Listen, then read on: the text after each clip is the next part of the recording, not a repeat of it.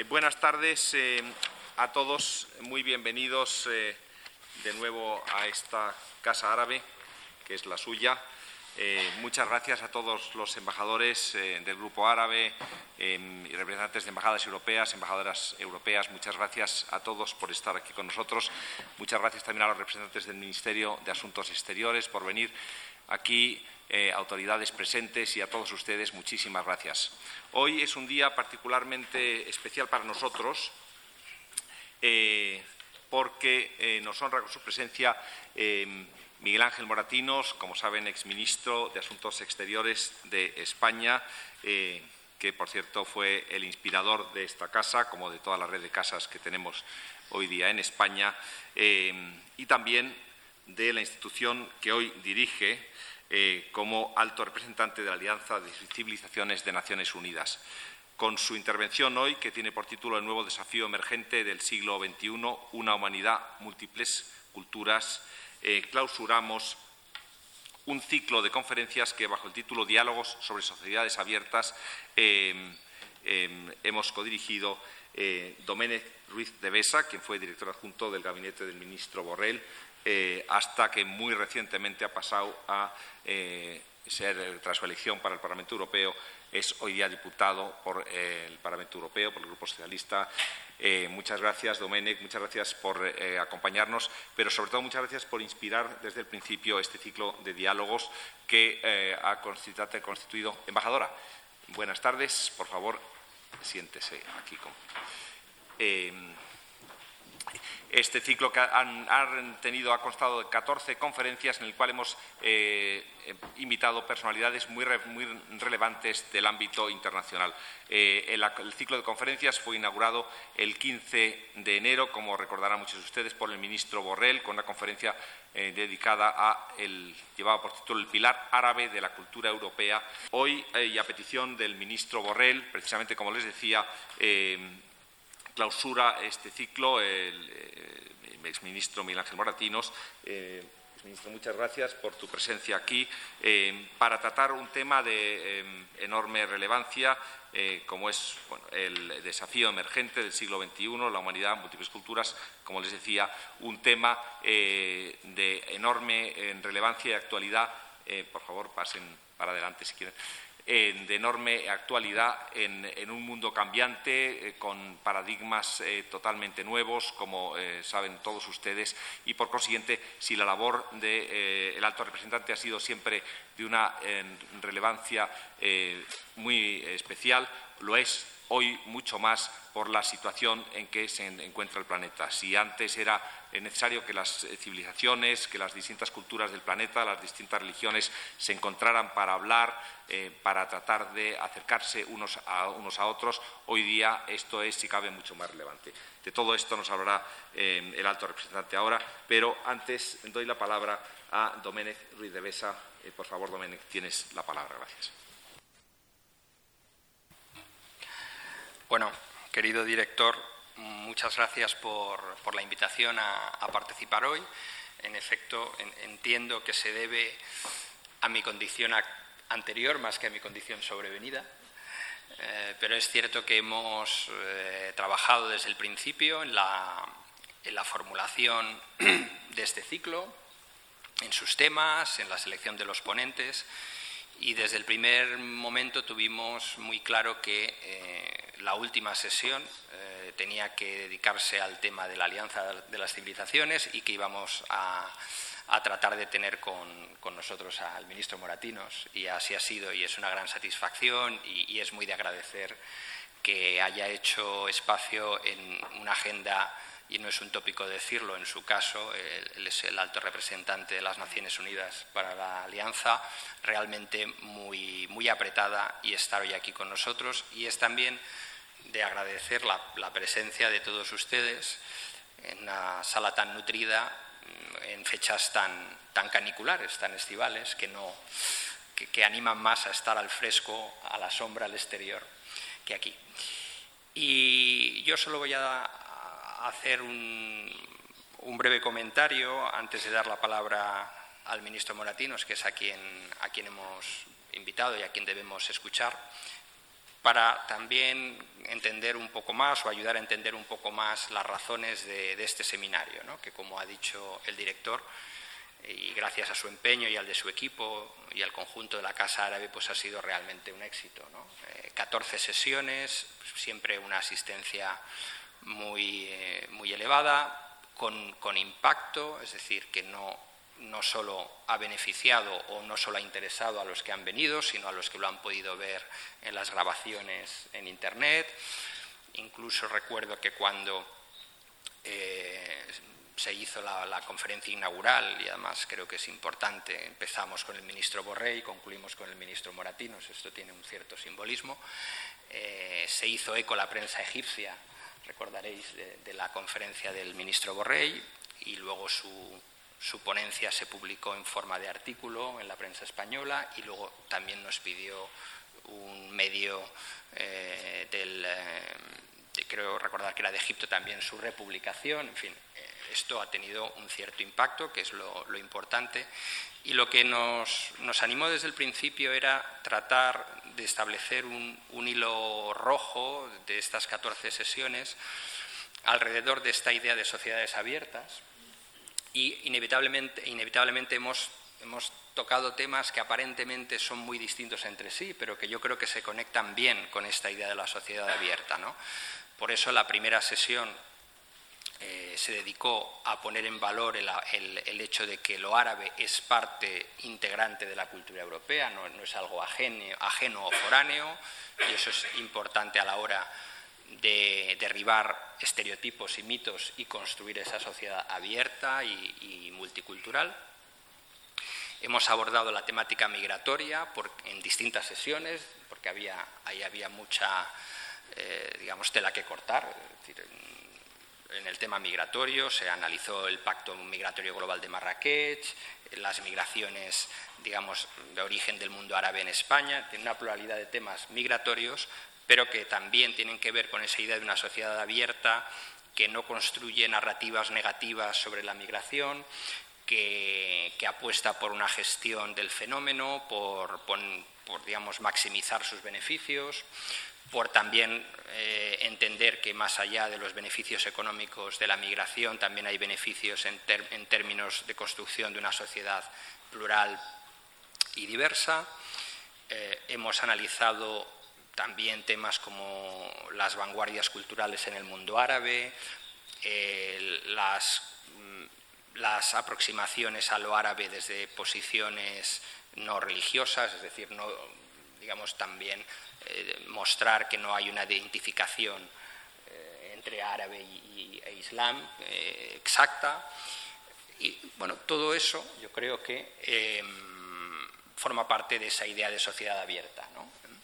Y creo que, que esta panorámica de 360 grados Seguramente habría otros temas que a lo mejor no hemos abordado, que tienen que ver con sociedades abiertas, pero creo que hemos abordado muchos de ellos.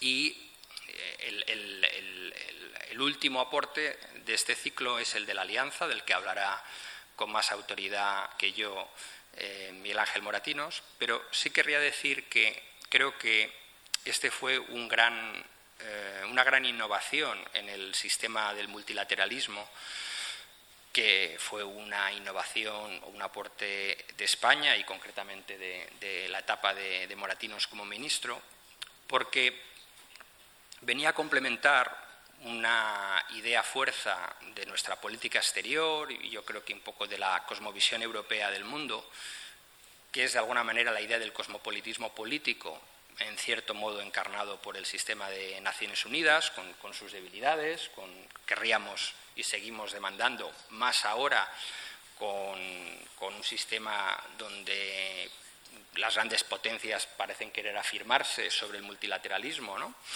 Y nosotros creemos, los europeos, los españoles, que, si cabe hay que reforzar todavía más el sistema multilateral. Y también fue algo muy destacable de la etapa de Moratinos, el compromiso con las Naciones Unidas en aquel momento. Y ahora se cumplirán en 2020 el 75 aniversario de las Naciones Unidas. Está aquí el director general de Multilaterales, Marcos Gómez, también sabe mucho sobre Naciones Unidas. Y, está la agenda de la, reforma del sistema que ha planteado el actual secretario general, es decir, que podemos avanzar mucho en, en reforzar, reformar, reivindicar Naciones Unidas. Ese fue también el título, por cierto, de un artículo que publicó en el país el ministro, que tenía ese título, reivindicar, reformar, reforzar las Naciones Unidas. Y yo veo la alianza como un complemento de ese cosmopolitismo político, es decir, el cosmopolitismo cultural. ¿no? Es decir, mm, vamos a reforzar el diálogo entre culturas, entre civilizaciones, vamos a, poner en común lo que nos une a todos como seres humanos y al mismo tiempo a valorizar eh, la diversidad. Y por eso creo que eh, de esta manera culminamos de la mejor manera este ciclo, ¿no? con este mensaje de mm, apoyo al sistema multilateral y apoyo al entendimiento entre culturas y entre eh, civilizaciones. No me extiendo más, solo recordar que es también nuestra intención, espero que podamos concluirlo, mm, sacar, además de, haber hecho el ciclo, una, una publicación con las ponencias de, todos los que han pasado por aquí en estas 14 sesiones, de modo que mm, este libro, esta publicación, pueda eh, quedar para seguir alimentando el debate y la construcción de una visión de, eh, de un mundo que también como sociedad internacional querríamos que fuera lo más abierta, lo más cohesionada y lo más eh, pacífica posible. Muchas gracias. Domenech tiene la palabra el alto representante. Pues bien, buenas tardes a todos y a todas. Eh, siempre es un placer volver a casa, a nuestra casa, y en este caso a Casa Árabe, a mi casa. Y por lo tanto, cuando se vuelve a casa siempre uno tiene tendencia a evocar viejas nostalgias, recuerdos, a encontrarse con muchos amigos, eh, interlocutores eh, que has conocido en distintas ocasiones. Y bueno, se comenta cómo va la vida, qué tal te va, cómo está la situación del presente. Y a veces al final de la sobremesa se empieza uno a imaginar el futuro. Y, eso es lo que voy a tratar de hacer con todos ustedes esta tarde, que mm, no voy a caer en, las viejas nostalgias, los viejos recuerdos, mi periodo de ministro, la creación de Casa Árabe, sino tratar de compartir con ustedes eh, cómo analizo la situación actual y sobre todo lo que más me interesa transmitirles a todos ustedes es cómo veo podemos construir el futuro de manera conjunta. Por ello, mis primeras palabras son de profundo agradecimiento a Pedro Martínez Avial, director de Casa Árabe, y a Domenech Ruiz de Besa, ahora eh, flamante eurodiputado en una mm, legislatura clave y crítica para el futuro europeo. Y estoy seguro, Domenech, que seguirás eh, construyendo como lo has hecho desde hace muchos años eh, con tu impulso y tu creatividad, propuestas, iniciativas en ese marco complejo que es el Parlamento Europeo para que de manera también eh, colectiva podamos ir armando la nueva realidad internacional.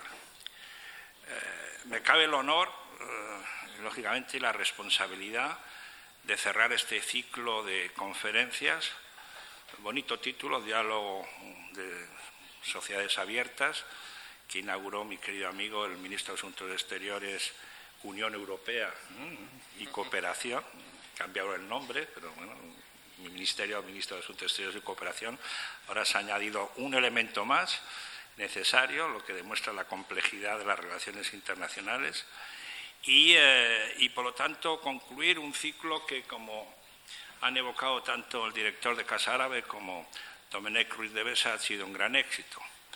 Eh, me corresponde a mí cerrarlo con una temática que he querido que sea, mm, bueno, creativa y que nos lleve a todos a reflexionar eh, lo que es importante en el mundo que se está construyendo en estos momentos. Quizás la haga con una manera, una gran carga de subjetividad, porque lo importante es lo que estoy yo realizando, ¿no? Y por lo tanto habrá críticos que señalen de que, bueno, es lógico que el alto representante de Naciones Unidas para la Alianza de Civilizaciones eh, ponga el acento y el énfasis en lo que es la creación de una sola humanidad con múltiples culturas, religiones y civilizaciones. Eh, ¿Dónde estamos en la actualidad? Bueno, ustedes que acuden a una charla por la tarde de un julio canicular, eh, pues son analistas, me imagino, ilustrados eh, de la realidad internacional. Por lo tanto, no les voy a, sorprender con mi primer análisis. Estamos en una era de transición, se dice, se conoce, se sabe, pero no se practica o se practica de manera, digamos, colateral, no de manera sustancial. Sabemos que estamos abandonando el ayer, como diría Stefan Zweig, en un presente complejo y, mirando hacia el futuro. Sabemos que mm, estamos en una profunda serie de cambios tecnológicos, descubrimientos científicos, avances de todo tipo, que nos llevan, por lo tanto, a ser incapaces a veces de comprender las consecuencias y el impacto que todos ellos tienen en lo que es la organización político-social eh, que nos corresponde a los políticos establecer. Y por lo tanto, mm, ese, ese, mundo en cambio, ese mundo en un proceso de mutación profunda, eh, no nos tiene que paralizar. Es cierto que lo lógico sería que muchos de entre nosotros, los hay, están eh, desorientados, como diría Amin Malouf. Eh, estamos perdidos, confusos. Son tantos los cambios, las novedades, las eh, reacciones que tenemos que otorgar e integrar en el modo de comportamiento diario de todos nosotros, que es difícil responder al ritmo de cambio y de proceso de mutación que se está produciendo en la realidad internacional. Y sin embargo, y sin embargo, yo creo que jamás en la historia de la humanidad hemos tenido los recursos, las capacidades para poder eh, crear un mundo mejor. Estamos en la era del antropoceno, como dicen los expertos, en definitiva, en la era en donde el ser humano, la humanidad, puede decidir por sí misma. Es verdad que tenemos una serie de imprevisibles de la naturaleza, pero cada vez menos o cada vez intentamos que sean las mínimas para poder decidir nosotros mismos cuál debe ser nuestro futuro. Es en ese mundo que vivimos. Y en mis conferencias, ya he dado unas cuantas, eh, los que me habrán escuchado me volverán a escuchar hoy a decir de manera machacona que vivimos en un mundo global, complejo e incierto. Tres adjetivos, tres adjetivos que quizás algunos periodistas habrán dicho, bueno, esto es lenguaje tradicional de los diplomáticos, la langue de voix, eh, esos que utilizamos los diplomáticos para no decir nada, estabilidad política, seguridad, defensa de los intereses nacionales, complejo, global, incierto. Pero no, en este caso, mis queridos amigos y amigas, cada adjetivo encierra una realidad que debemos de analizar y comprender mejor si queremos acertar en el diagnóstico y en las propuestas que deseamos proponer. Sí, vivimos en un mundo global, bueno, es una obviedad, todo el mundo lo sabe. La globalización es un hecho, nos gustará menos o más, tendrá consecuencias mayores o menores. Algunos sectores de la población será deshumanizada, tendrá que corregirse, pero nadie puede poner en duda de que vivimos en un mundo global, interconectado, interrelacionado, que por lo tanto mm, necesita entender lo que pasa en cualquiera de los rincones del mundo. Una globalidad que nos lleva a que cualquier incidente menor que ocurra en cualquier esquina o rincón del mundo tenga consecuencias inmediatas en el más allá del hemisferio norte o sur, este o oeste. Y por lo tanto esa globalización nos tiene que llevar a comprender que el mundo es uno, es único, es una sola humanidad la que tenemos que defender. Es un mundo complejo, que ahí en la complejidad nos dará la razón todos aquellos que ya abandonan el análisis simplistas. Es un mundo político. Bueno, los políticos cada vez tenemos menos capacidad de influencia. Es el mundo de la finanza. Bueno, sí, eh, tienen bastante capacidad de dirigir y tratar de defender sus intereses. Es un mundo de la sociedad civil, de los activistas, de los que consideran que lo humanitario es lo único que debe ser objeto de interés. Si les hiciese ahora una pregunta a todos ustedes, como se lo hacía a mis alumnos de Po, ¿quién gobierna el mundo? Bueno, quizás algunos embajadores sentados en la primera fila, si son un poco tradicionales, me dirían, bueno, ya no es Estados Unidos la superpotencia, pero quizás China. Otros dirían, es China y Estados Unidos. Otros dirían, bueno, son el G7, no, es el G20. Si hubiese aquí varios economistas, dirían, bueno, estos son políticos no saben que quien gobierna el mundo somos nosotros, el mundo de la finanza, de los intereses.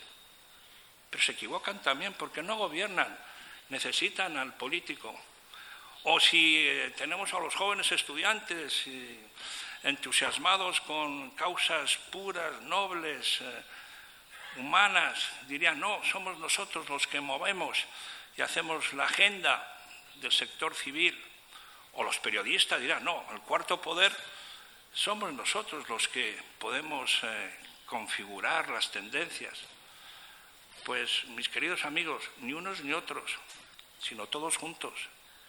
La complejidad no es que tengamos una visión exclusivamente política de la evolución de la realidad internacional o exclusivamente financiera o exclusivamente social o cultural o religiosa o civilizacional. Son todos estos elementos que tienen que ponerse de manera conjunta para entenderlo mejor.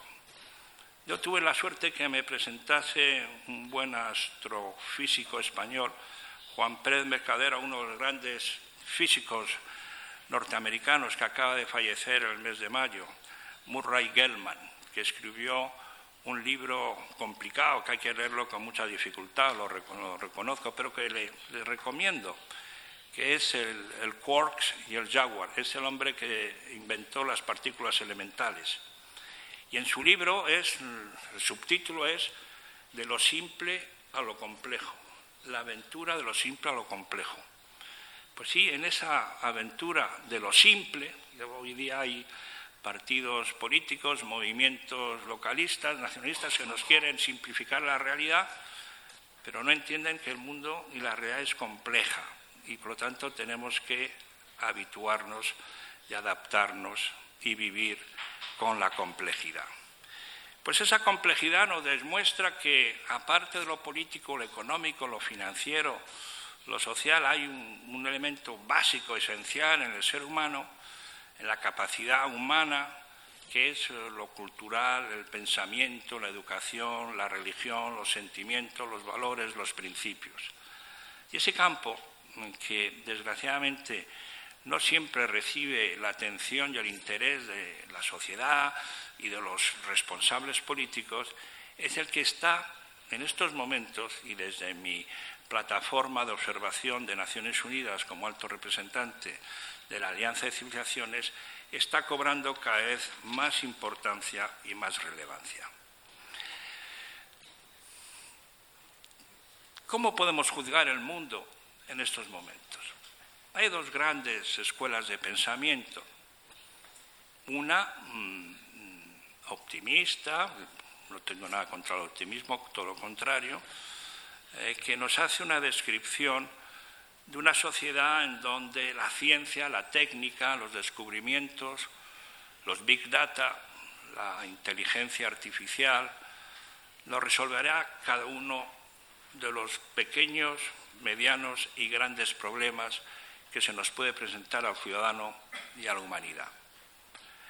Y que, por lo tanto, no nos tendríamos que preocupar porque al final eh, la evolución de la humanidad siempre nos ha mostrado, gracias a la ciencia, entre comillas, esa capacidad de innovación y de respuesta a los múltiples desafíos y retos que se pueden plantear. Eh, hay muchos exponentes de esta, de esta tesis, eh, pero uno de ellos que más me ha impactado últimas lecturas, es uno que está gozando de gran prestigio y que, bueno, en una primera lectura superficial de sus textos, pues incluso cae bien. Es eh, Steven Pinker, el profesor de Harvard que ha escrito el último libro, se llama Enlightenment Now, Ilustración Ahora, y que para el señor Bill Gates es el mejor libro que ha leído en su historia.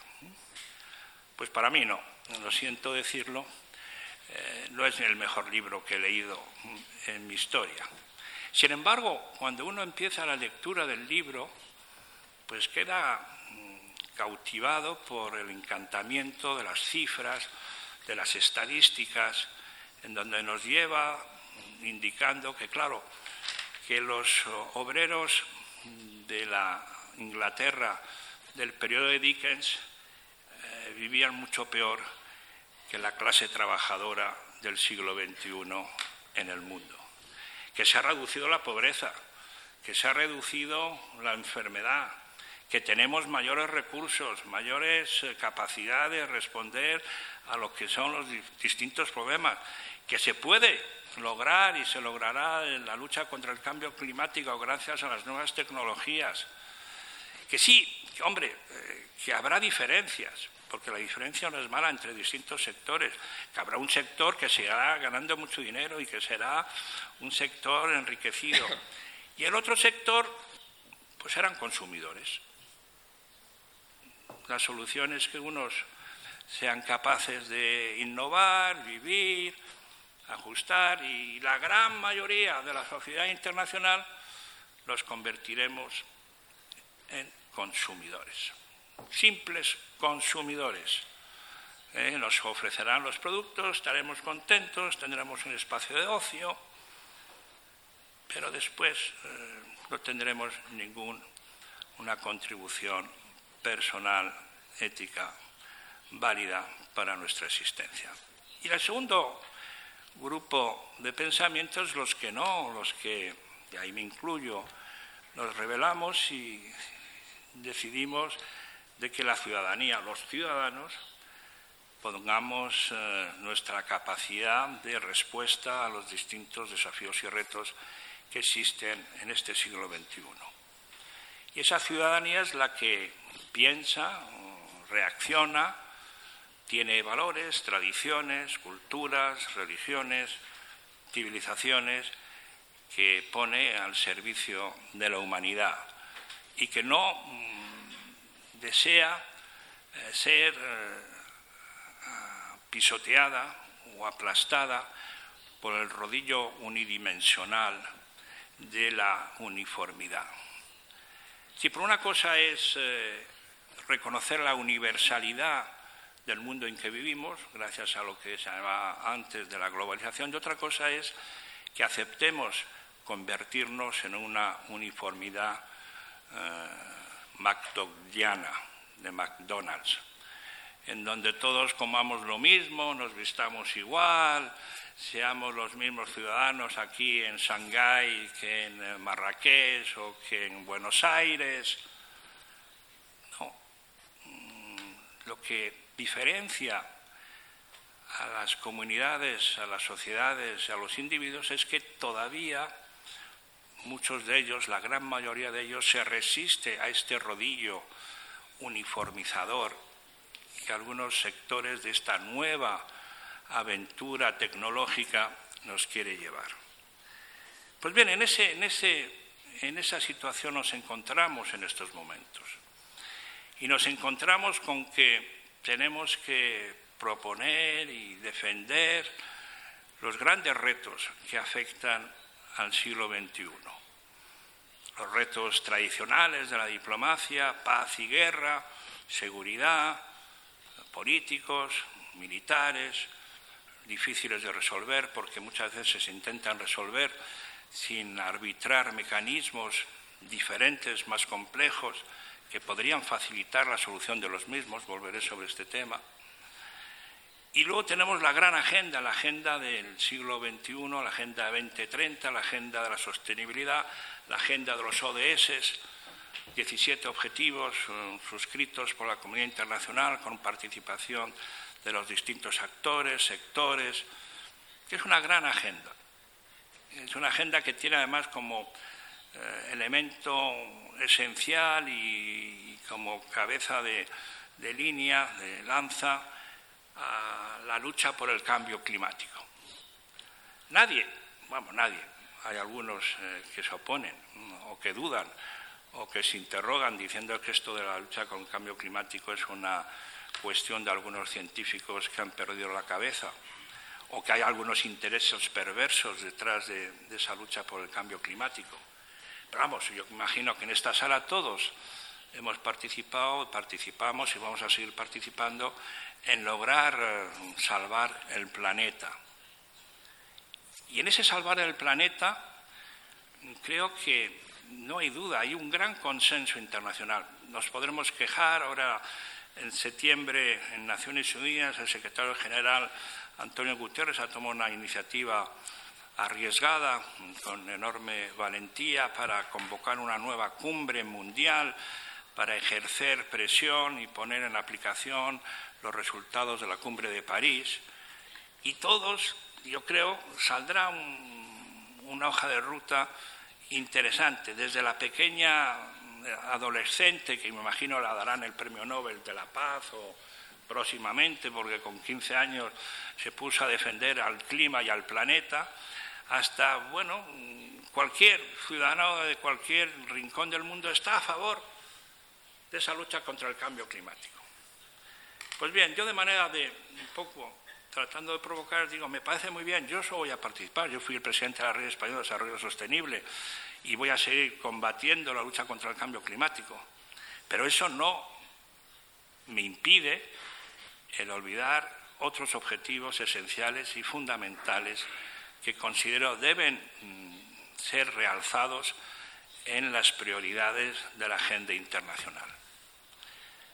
Una pregunta.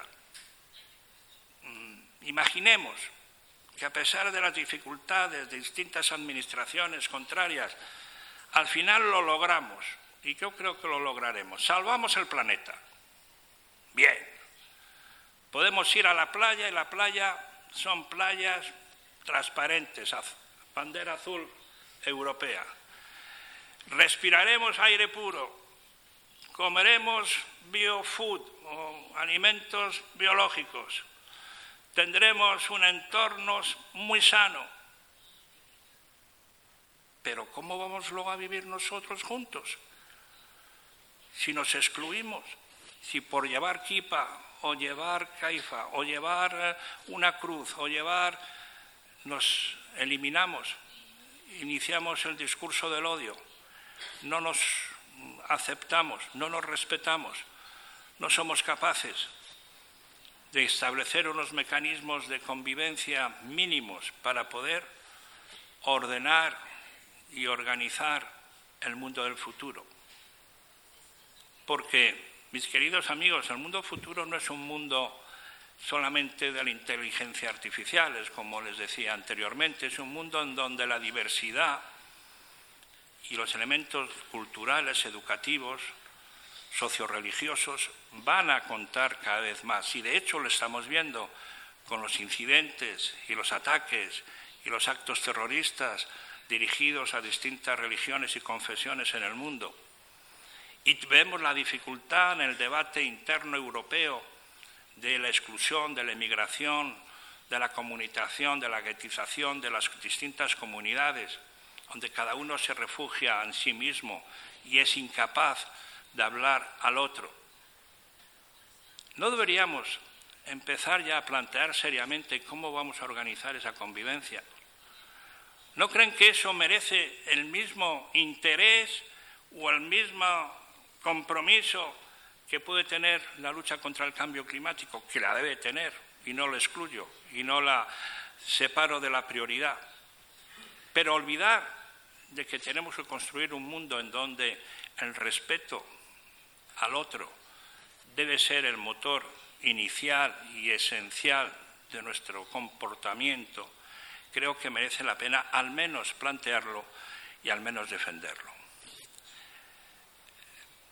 ¿Dónde estamos en ese terreno? Bueno, hay un gran escritor, politólogo italiano, Nuccio Ordine, que dice la utilidad de lo inútil, refiriéndose a, lo cultural. Hoy día mm, hablar de los temas culturales parece que es una inutilidad. Eh, y de hecho, pues las páginas de cultura están siempre al final del periódico. No están en titulares. Y sin embargo hay una anécdota que me gusta a mí subrayar siempre, eh, referida hace ya tiempo al presidente de la República Francesa, Charles de Gaulle, que tenía, como saben bien ustedes, una relación personal muy entrañable y muy intensa con su ministro de Cultura, André Malraux. Y, en los consejos de ministros, pues eh, Malraux se sentaba a la derecha del presidente de la República. Y le preguntaban los periodistas, ¿pero usted por qué, señor presidente, sienta al ministro de Cultura a la derecha? Siente usted al ministro de Economía o al ministro de Asuntos Exteriores, ¿eh? no al ministro de Cultura. Y el presidente Charles de Gaulle le dice, no, porque eh, cuando estamos discutiendo si vamos a dar luz verde a construir una presa o unas infraestructuras, antes de tomar la decisión consulto con mi amigo André para que me dé su sentimiento humano de la inversión. Necesito el consejo humanista del ministro de Cultura para tomar las decisiones. Bueno, en cualquier caso, hoy día lo cultural, lo religioso, lo civilizacional parece alejado de las prioridades de nuestro mundo eh, un tanto confuso, como les decía al comienzo de esta conferencia. Estamos todos obsesionados, ahora gracias a Dios se nos ha pasado un poco y que no, espero que no vuelva a pasar de nuevo, pero yo me acuerdo de esas sensaciones, me tocó vivir como ministro, la caída de la prima, la subida de la prima, del bono español, ¿no? De repente todos los españoles nos convertimos en expertos financieros. Estábamos obsesionados si el bono subía o la prima bajaba, y no sabíamos de qué prima estábamos hablando, pero estábamos todos obsesionados con las finanzas, las finanzas. Y seguimos obsesionados con las finanzas. Las finanzas, mi pequeño conocimiento de historia, cuando se crearon los bancos genoveses, pues eran un instrumento se pedía dinero a los banqueros, pero los banqueros no decidían. Decidía el rey, el soberano, o luego el gobierno. Hoy día parece que las finanzas deciden. No deberían de decidir. Roosevelt no dejó decidir a los bancos americanos, los cerró y los dijo, bueno, o aceptan nuestras condiciones o no abren. Y se sometieron al dictat del presidente de los Estados Unidos, pero hoy día parece que estamos un poco pendientes de la decisión financiera antes de tener una visión política clara de lo que queremos hacer. En definitiva, necesitamos incorporar todo este debate cultural, educativo, religioso a nuestra capacidad de actuación en este nuevo mundo complejo que nos ha tocado vivir. La alianza de civilizaciones, donde ha habido un, número de comentarios, analistas, comentando de por qué civilizaciones en plural, por qué alianza, si tenemos diálogo. Bueno, lo hemos explicado ya muchas veces. el diálogo está bien, pero es insuficiente, es el primer paso. Pero si después de escucharnos cada uno hacemos lo que queremos y no cambiamos nuestro comportamiento, poco habremos avanzado. De ahí la alianza es una voluntad de hacer juntos en un proyecto común, colectivo, para mejorar la situación. Y civilizaciones, eh, en plural, eh, porque mm, los que quieren defender que hay una sola civilización, y lógicamente esos que defienden que hay una sola civilización suelen ser los occidentales, un sector del mundo occidental, ignoran de que en el mundo ha habido múltiples y varias civilizaciones. Y la globalización, que os decía antes, lo que ha demostrado es que ha desnudado, nos ha dejado al le roi nu, nos ha desnudado al rey de la civilización occidental. Y hemos descubierto que China había sido una gran civilización y que quiere seguir siendo una gran civilización que hay países africanos que tienen toda la legitimidad de demostrar que ellos también configuran una distinta civilización, que hay comunidades indígenas en la América Latina que han contribuido con su imaginación, su descubrimiento al mejorar la humanidad. En definitiva, civilizaciones las hay, y la seguirá existiendo. Lo que tenemos es crear una sola humanidad, una sola humanidad con múltiples culturas, civilizaciones y religiones. Porque la tesis, sobre todo los occidentales, cuando estudiamos la historia de las civilizaciones, Arnold Toynbee, eh, el ciclo de las civilizaciones, surgimiento, esplendor, decadencia, nos llegaban a decir, bueno, todas fueron surgiendo, pero la nuestra, llegamos al sumo, llegamos los occidentales y somos los que dominamos. Y lógicamente, como dominamos el mundo por nuestro periodo colonial, por nuestra capacidad tecnológica, por distintas circunstancias, creímos que nuestra civilización era la única y verdadera. ¿Qué pasa? Luego empezaron los problemas y vino otro analista, mm, Oswald Spengler, que hizo, no, no, eh, la civilización occidental está en decadencia. Y ahora nos dicen otros que Occidente está en decadencia. Yo les digo que Occidente no está en decadencia, yo no me siento en decadencia, yo me siento occidental, pero yo no estoy en decadencia. ¿Por qué voy a estar yo en decadencia si tengo las mejores universidades? Tengo un modelo social y político que ya quisieran muchos países en el mundo tener. ¿Por qué tenemos que estar en decadencia los occidentales? ¿Porque tenemos menos personas? ¿Porque demográficamente tenemos un problema demográfico? Bueno, pero esto es como todo, se puede mm, cambiar o modificar.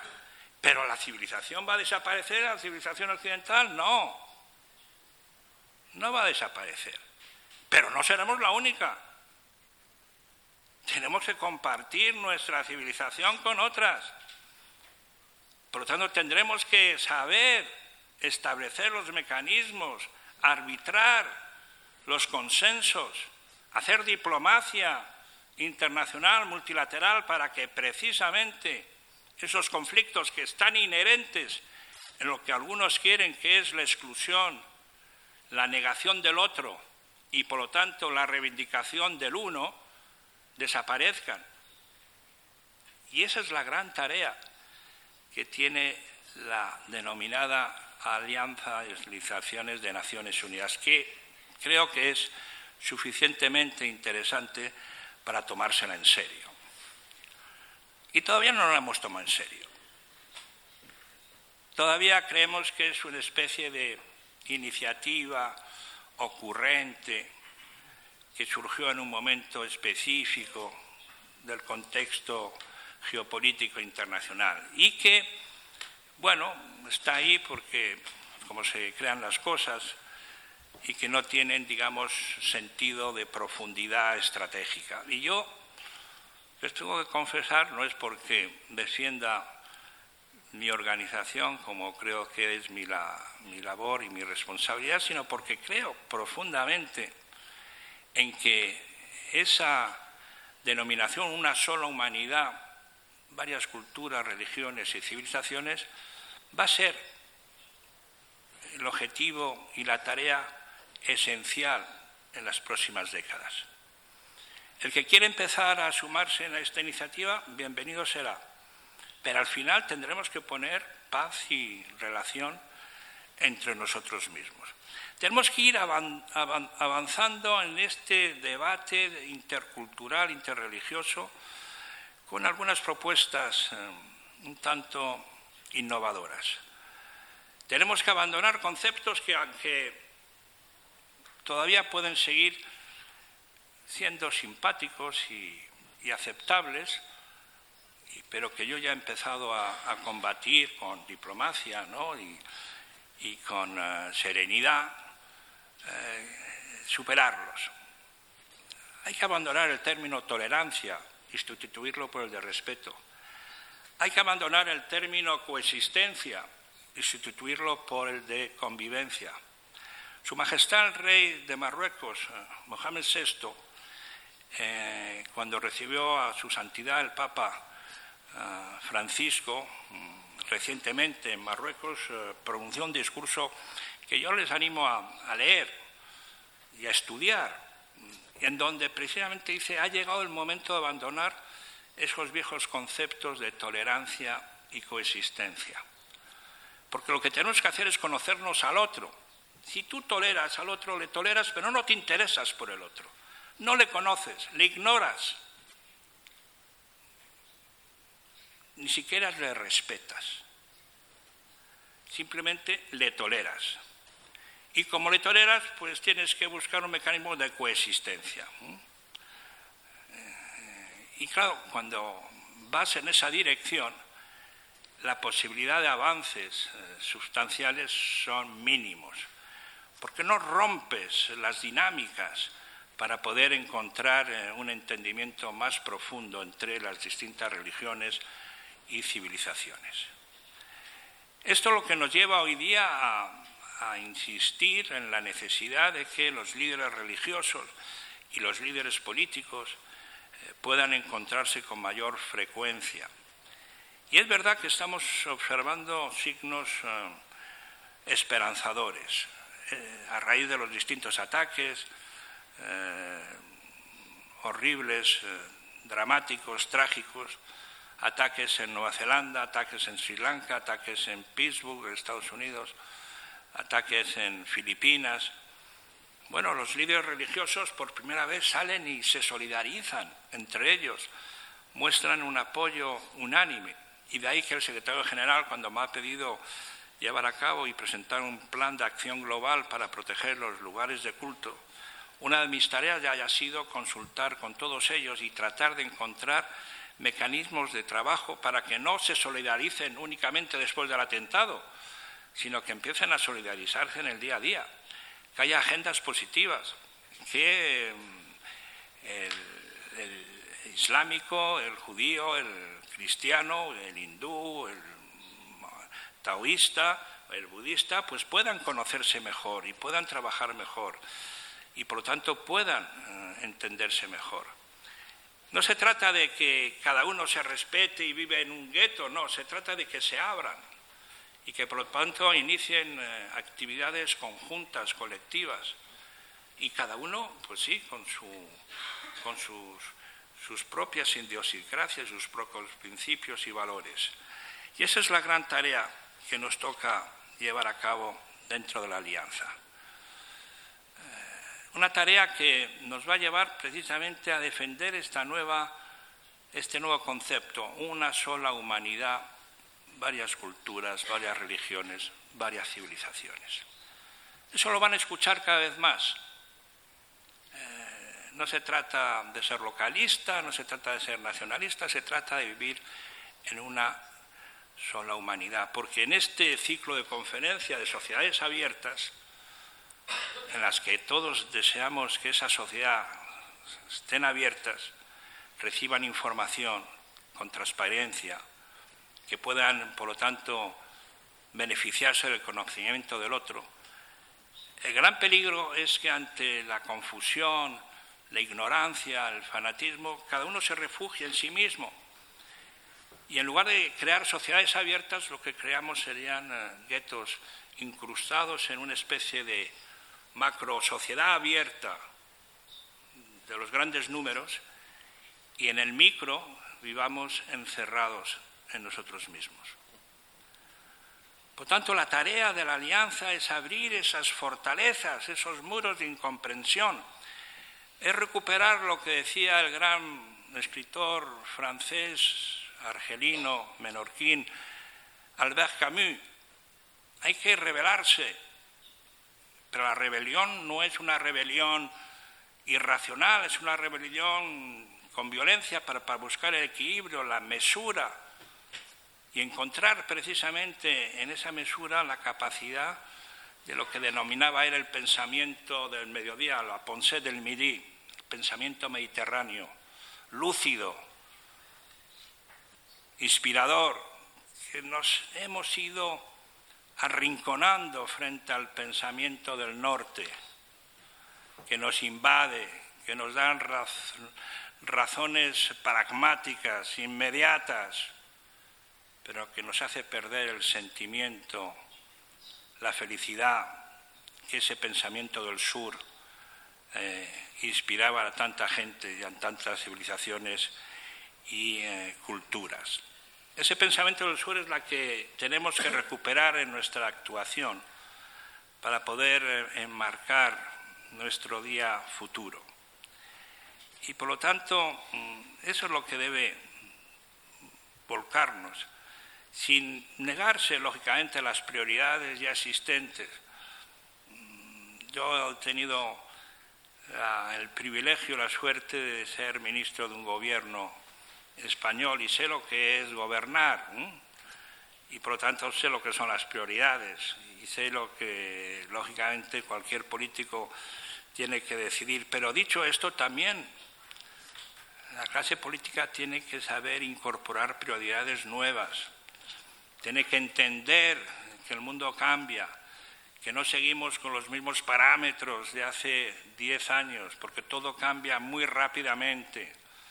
Y por lo tanto tenemos que ir incorporando a nuestra agenda aquellos temas que, aunque en una primera lectura no parecen tener gran relevancia, al final son los que más cuentan, al final son los que más movilizan, porque al emigrante cuando se le impide cruzar el Mediterráneo, o al, ciudadano de Bavaria que no le gusta ver a su vecino mm, con eh, el velo, eh, habrá que explicarle para que entienda que tiene que vivir en una sociedad multicultural. Y eso va a estar presente cada vez mayor, de manera más presente, más diaria, y tenemos que prepararnos precisamente hacia esa dirección. Concluyo, muchos de mis amigos saben que me denominan como afrancesado. Bueno, estoy casado con mi mujer francesa, estudié en hizo francés, leo, y hay mm, varios autores franceses recientemente que han escrito diferentes libros todos ellos de gran interés. El primero que voy a referirme mm, es de mi gran amigo Amin Malouf, el primero de las entidades asesinas eh, que tenemos que combatir con identidades incluyentes, obviamente, y luego con un libro eh, que ha ido, mm, yo creo, eh, elaborando en el paso del tiempo y con una tristeza amarga de ver que sus sueños de joven no se llevan a la realidad. Y mi buen amigo Amin Malouf, que es un gran levantino, eh, pues ha caído en, el pesimismo. Eh, primero escribió Desorientados, y tenía razón, estamos todos desorientados.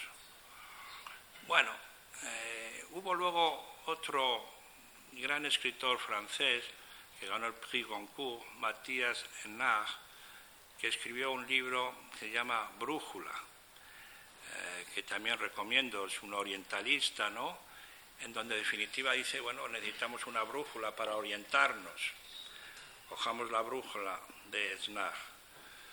Luego hay otro gran escritor francés, muy polémico, excesivamente polémico, complicado, eh, Michel Houellebecq, que dice, bueno, estos, el mundo islámico, la sumisión, no nos queda otro remedio que someternos. Y luego termina el propio Amin Malouf, que acaba de sacar a un libro, se llama El naufragio de las civilizaciones. Cuando lo, lo sacó, le escribí y le dije, oye, que acabo de ser nombrado alto representante de la Alianza de Civilizaciones. Y hemos tenido unas conversaciones muy positivas tú y yo, ¿no? ¿Cómo has, eh, te has encontrado con esta, esta situación de crisis y de pesimismo? Y dice, bueno, no, pero al final leerás que, bueno, siempre hay una esperanza en el náufrago. El náufrago, cuando no ve tierra, siempre piensa que la alcanzará.